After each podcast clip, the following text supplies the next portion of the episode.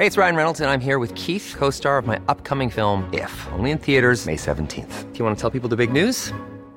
All right, I'll do. Sign up now and you'll get unlimited for $15 a month in six months of Paramount Plus Essential Plan on us. Mintmobile.com slash switch.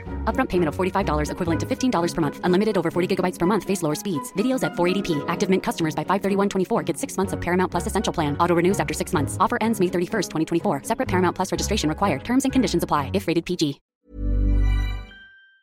Pero vamos a hablar con Luis Fernando García, director general de la Red en Defensa de los Derechos Digitales. Y yo quiero agradecerte, Luis Fernando García, esta conversación. Te pregunto, eh, exactamente qué legislación de la que sea aprobada podría generar uh, censura o, o, o, podría generar problemas para pues el acceso a las redes, el acceso a internet por parte de los mexicanos.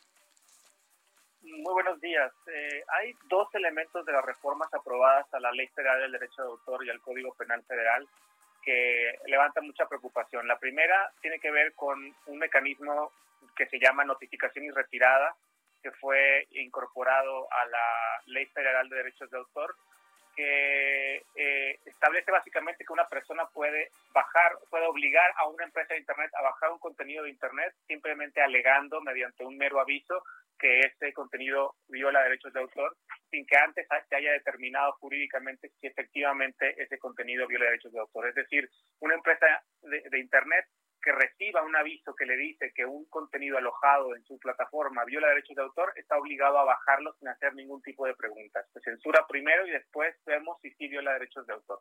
Esto es importante mencionar, no es tan sencillo determinar si un contenido en, Internet viola derechos de autor o no, porque hay excepciones al derecho de autor que permiten a las personas usar obras protegidas sin necesidad de pedir permiso y sin remuneración en varias circunstancias. Los noticieros, por ejemplo, lo hacen todo el tiempo porque en, el, en, el, en las excepciones al derecho de autor hay una excepción para usar obras eh, cuando se trata de sucesos de actualidad, pero también hay excepciones para la educación, para la investigación, para museos, para sin fines de lucro, etcétera. Entonces, el facilitar un mecanismo a través del cual puede censurarse Internet eh, sin que haya una orden judicial, sin que haya un debido proceso en el que se analice mm, el contexto de la publicación de manera que se determine eh, si ese contenido efectivamente viola derechos de autor, es una medida de censura prohibida por la Constitución, prohibida por los tratados internacionales de derechos humanos, eh, y eso es, es, claramente lo que el Congreso ignoró y en tiempo récord el lunes lo aprobó el Senado, martes diputados, el miércoles se aprobó, se, se publicó en el diario oficial y desde ayer ya es ley en México este mecanismo. Además, Luis Fernando, eh, una pregunta. ¿Es, ¿Es verdad que cualquier persona que sea considerada que pues eh, viola eh, estos, eh, estos candados podría tener hasta seis años de cárcel? Eh, ese es otra, otro aspecto de la reforma que es preocupante para nosotros, que tiene que ver con una serie de medidas que sancionan e incluso criminalizan en algunas circunstancias lo que se conoce como la elusión de medidas tecnológicas de protección o candados digitales. Estos candados tienen como función evitar que las personas copien o tengan acceso a cierto, cierta información, sobre todo de software, con el que funcionan muchos aparatos tecnológicos.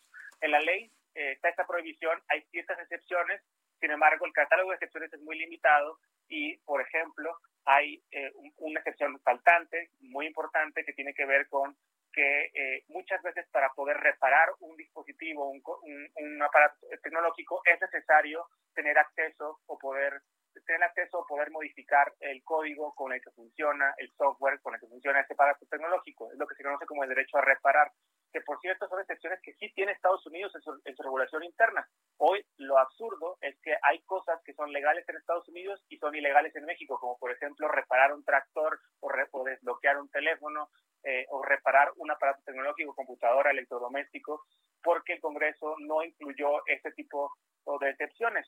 A partir de desde ayer si, lo ha, si tú quieres reparar un dispositivo por ti mismo o quieres llevarlo a un, a un, a un proveedor de servicios de reparación independiente, podrías estar cometiendo una infracción administrativa o hasta un delito en el caso del que le ofrece el servicio con fines de lucro.